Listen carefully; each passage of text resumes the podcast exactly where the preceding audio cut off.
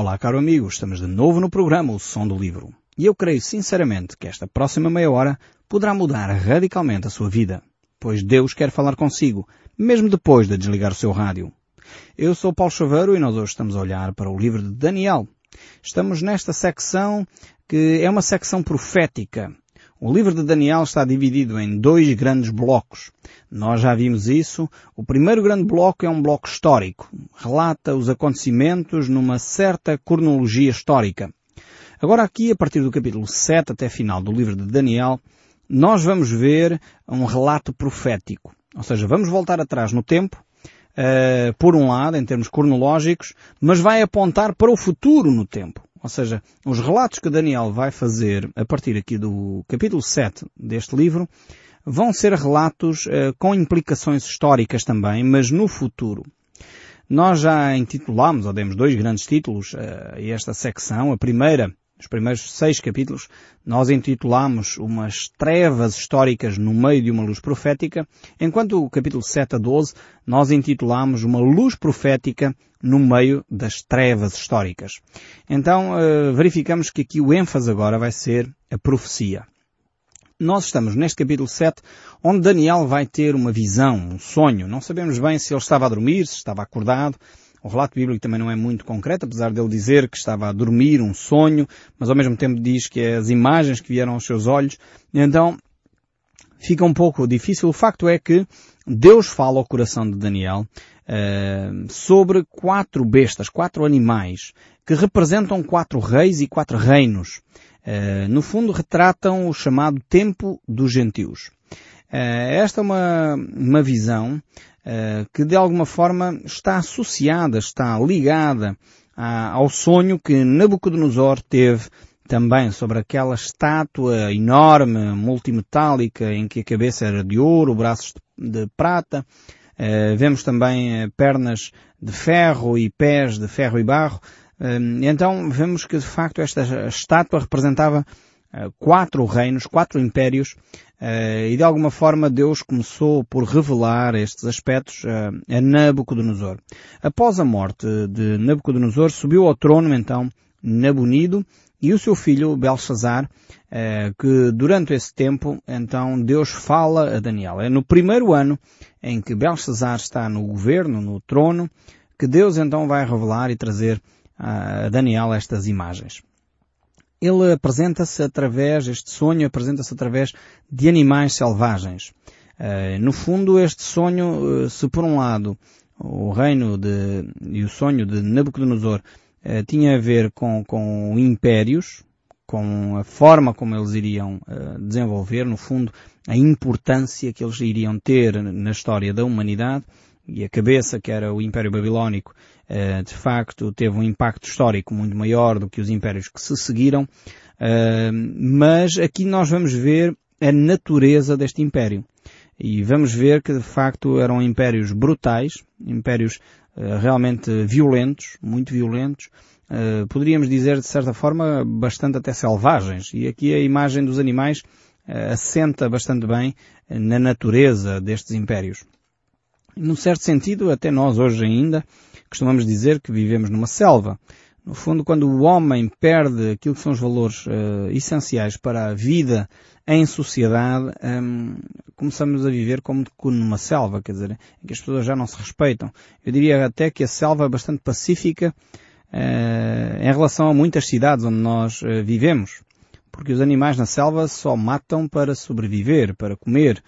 E infelizmente nas cidades as pessoas matam por mesquinice, às vezes para roubar uma carteira, às vezes para, para porque afinal de contas querem comprar umas jeans ou com uns ténis de marca ou, ou uns brincos de ouro e infelizmente há pessoas a roubar com esses intuitos. E realmente desrespeita-se o ser humano, aquilo que é do outro, uh, por uh, atitudes egoístas e mesquinices e por uma atitude de querer ter aquilo que pertence ao outro para estar in, para estar fina moda. E às vezes, de facto, vivemos numa selva onde os seres humanos já não se respeitam, já não se consideram e precisamos realmente de rever uh, os princípios onde nós estamos. A selva só deixa de o ser quando integramos na vida da sociedade valores éticos que realmente transformam os comportamentos. E isso só Cristo pode fazer.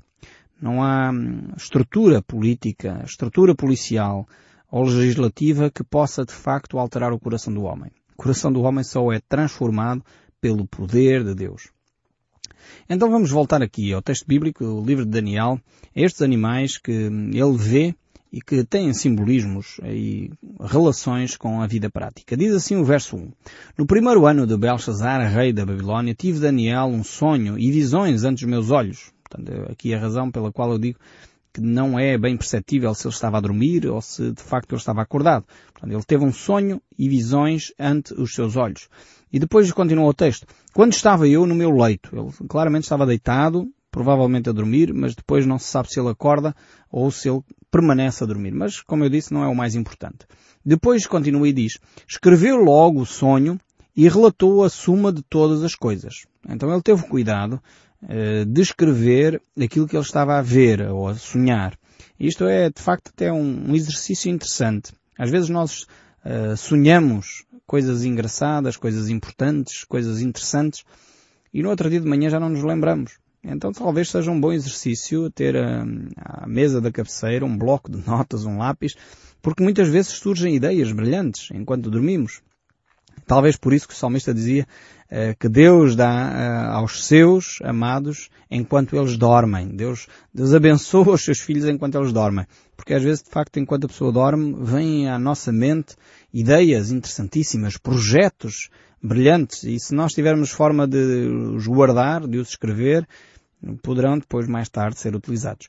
Então Daniel estava a dormir, ele escreve então estas uh, memórias, esta visão, este sonho, uh, logo para que não as perdesse.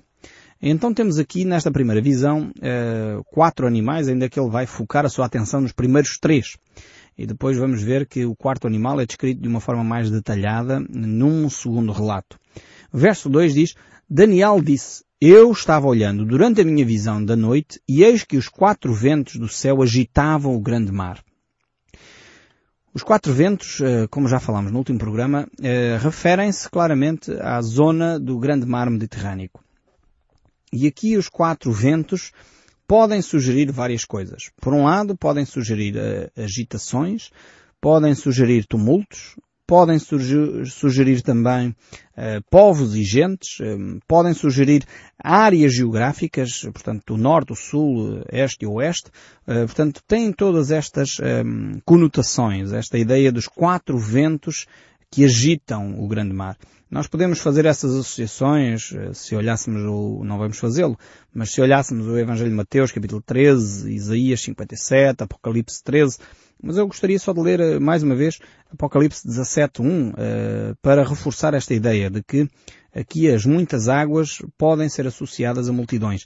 Diz assim uh, Apocalipse 17, verso 1 e depois saltamos para o verso 15 que liga, deste mesmo capítulo 17, que liga estas duas ideias. Diz assim, veio um dos sete anjos, isto aqui estamos a falar do apóstolo João, quando ele recebe na ilha de Patmos esta revelação, uh, que temos sempre que cruzar com o livro de Daniel, é vital para entendermos as duas, as duas visões. Uh, então, Estava ele uh, na ilha de Patmos quando recebe esta visão. Vem um anjo uh, que traz uma das sete taças e falou comigo dizendo Vem mostrar-te-ei o julgamento da grande meretriz que se acha sentada sobre as muitas águas. Estão a ver aqui a associação das muitas águas com o mar agitado, o grande mar agitado. E o verso 15 diz ainda, falou-me ainda, as muitas águas que viste, onde a meretriz está sentada, e nós falaremos mais detalhadamente o que é que isto quer dizer quando tratarmos do livro de Apocalipse. Então o que é que significa estas muitas águas? São povos, multidões, nações e línguas, diz o livro de Apocalipse, capítulo 17, verso 15. Então, hum, aqui quando Daniel fala das muitas águas do grande mar, ele poderá uh, estar a relacionar também com estas muitas uh, populações, povos, línguas, nações que vivem em torno uh, do grande mar Mediterrâneo. E aqui também esta agitação, esta, estes ventos tumultuosos poderão ser associados claramente à propaganda, à desinformação, à confusão, à agitação política, social, até intelectual. E se nós não tivermos de facto cuidado com as propagandas que, que infelizmente chegam até nós via rádio, televisão, jornais, os mídia no fundo, eh, realmente eles vão condicionando o nosso pensamento, vão condicionando a nossa maneira de agir e pensar. Às vezes nós temos, eh, às vezes nem nós sonhamos como é que os mídia condicionam a nossa maneira de pensar. Eh, determinadas notícias chegam até nós como sendo um facto, como sendo uma verdade, e quando nós depois mais detalhadamente vamos à procura de, dos outros aspectos dessa verdade, começamos a perceber que aquilo foi filtrado. Aquela informação chegou-nos eh, de uma determinada forma. Veja-se, de facto, às vezes aqueles grandes, grandes sururus que surgem no nosso país porque o Primeiro-Ministro tem ou não tem uma licenciatura, o outro tem ou não tem, ou fez ou não fez, pagou os impostos ou não pagou impostos, e às vezes nunca se chega a descobrir a verdadeira eh, causa, a verdadeira razão desse sururu, desse, desse boato. E infelizmente eh, os mídias muitas vezes levantam questões quando há uma guerra, Uh, depende muito do jornalista que está à frente a fazer a reportagem para saber de que lado é que nós ficamos. Por exemplo, a famosa guerra dos israelitas e dos palestinianos. Muitas vezes nós tomamos posições sem nós percebermos o contexto. E depois, depende do jornalista, ele dá mais ênfase às vítimas de um lado ou do outro, Uh, coitadinhas das crianças, não estou a dizer que não são, como é óbvio, não é? mas coitadas das crianças palestinianas ou coitadas das crianças israelitas e dependendo do jornalista, ele vai dar o ênfase o, o inimigo passa a ser o outro. E às vezes o outro até tinha razão na forma como se defendeu. Enfim, uh, há um filme muito interessante que talvez nos ajude a perceber como é que os mídias funcionam. Eu recomendava vivamente que o pudessem ver. O filme chama-se Manobras na Casa Branca. Não tem nada a ver com a Bíblia, mas é um filme muito interessante que nos faz abrir os olhos para a manipulação que os mídias fazem quanto à verdade, à informação. Esse filme, Manobras na Casa Branca, no fundo é uma tentativa que um, enfim, um assessor do presidente faz para ganhar tempo sobre uma situação em, que o presidente tinha, estava doente. É uma, uma história muito engraçada. Uh, mas no fundo ele tem uma certa expressão, a certa altura, porque ele arranja uma guerra, inventa uma guerra para tentar distrair a opinião pública, e a certa altura dessa, dessa invenção de informação que ele vai fazendo e deitando cá para fora, há uma contra-informação e ele diz ao seu assessor, ok, se saiu na televisão é verdade, mas o outro diz, mas não é verdade, eles estão a mentir. Sim, pois, mas também nós, não é?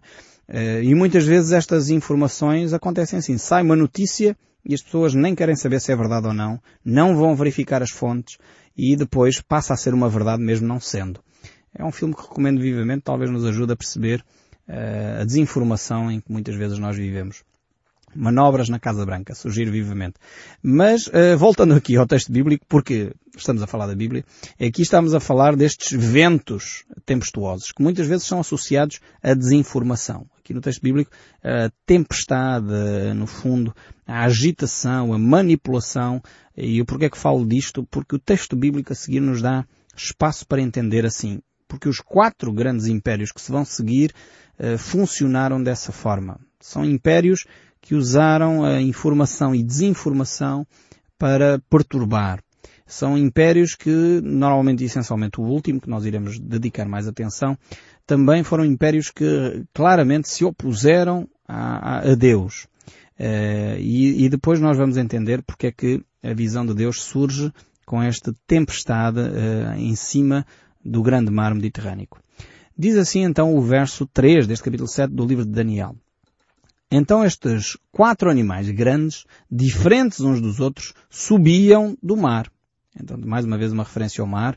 Aqui já percebemos que o mar muitas vezes pode ser associado não necessariamente à água, mas a povos, nações, portanto, subiam da ligação que os povos têm uns com os outros. O primeiro era como um leão de asas de águia. Enquanto eu olhava, foram-lhe arrancadas as asas. Foi levantado da terra e posto em dois pés como homem e foi-lhe dado mente de homem. Então este é o primeiro animal uh, que Daniel vê. Então, que animal é este? O que é que ele representa? Quem é de facto este leão com asas de águia? Em primeiro lugar, quero dizer que não tem nada a ver com clubismos, nem com Sporting, nem com Benfica. Portanto, não misturem as coisas. Estou a brincar, como é óbvio.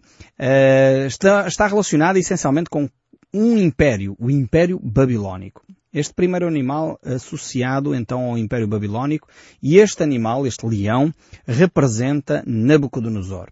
Como é que nós chegamos a estas, a estas questões? Nós iremos mais acima ver, eh, porque realmente o próprio Deus vai dar a interpretação deste, deste sonho a Daniel.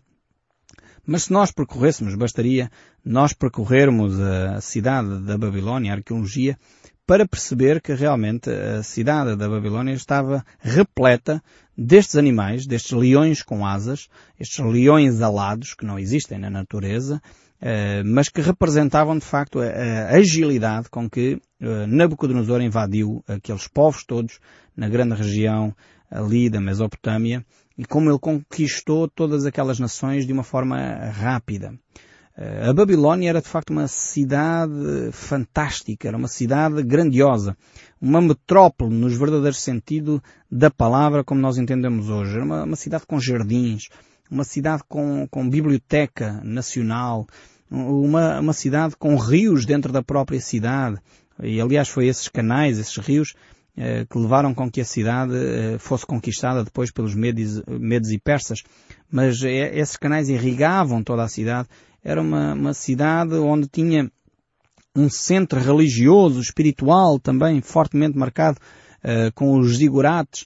Então era uma cidade grandiosa.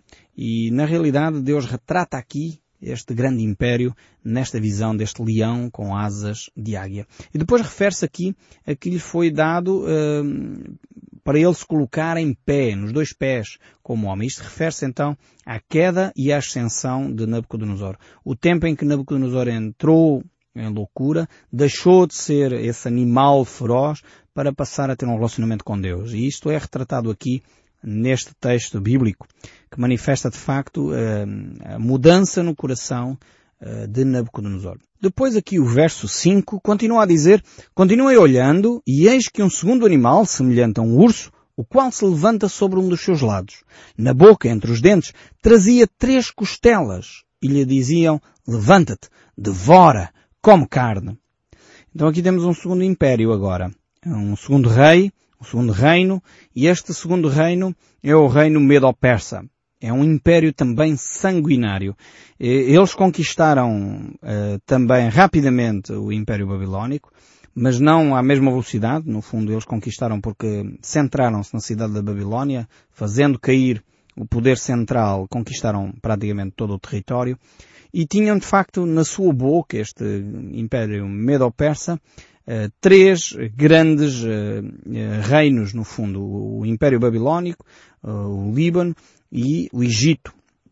Estas eram as três costelas que estavam na boca e que estavam a ser devoradas, trituradas pela chacina que os medo-persas provocaram nos outros povos.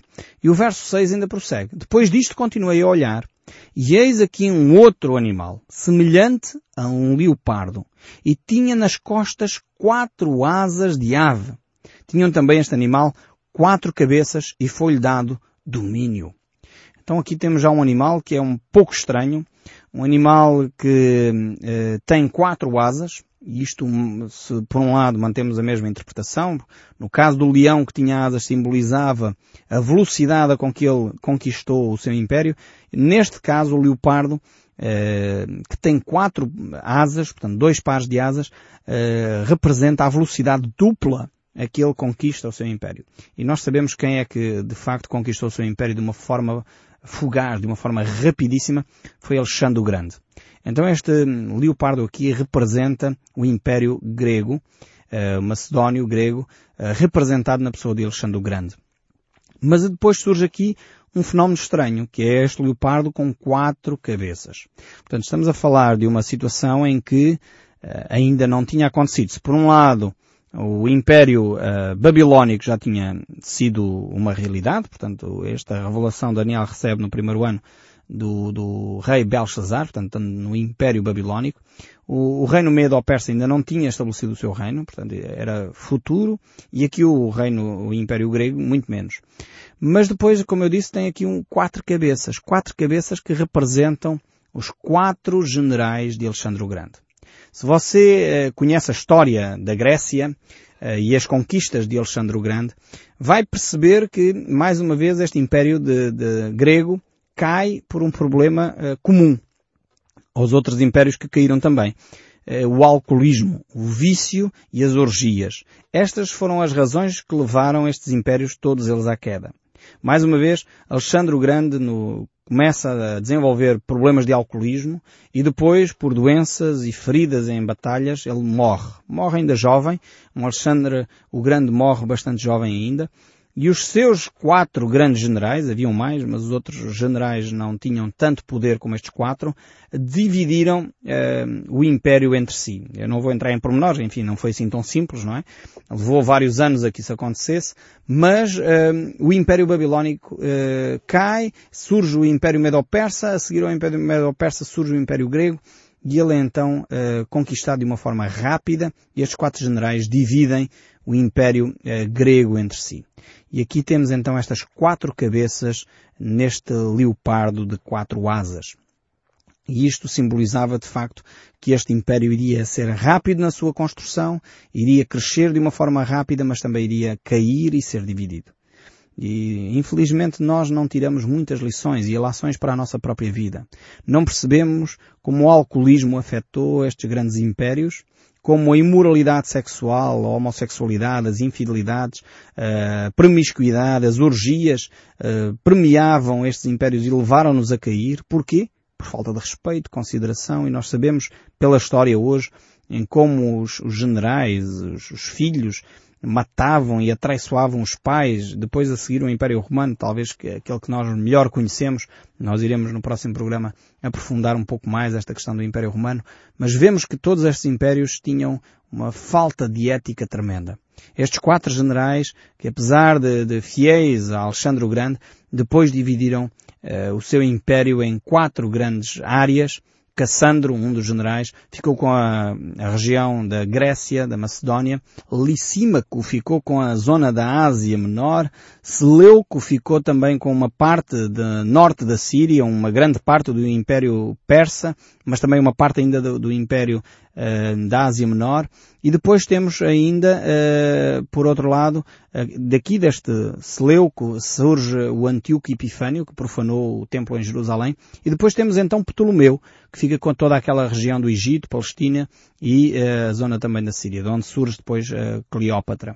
Então são estes quatro grandes generais que dividem o reino de Alexandre o Grande entre si e que depois dão, enfim, origem à perda deste grande império para os romanos. Mas isso nós iremos ver no próximo programa. No próximo programa voltaremos a ouvir o som deste livro e como aquilo que Deus traz, a visão que Deus traz a Daniel, se aplica e tem importância e um papel definido na história de cada um de nós. Ouçamos então o som deste livro. Deus o abençoe ricamente. Até ao próximo programa.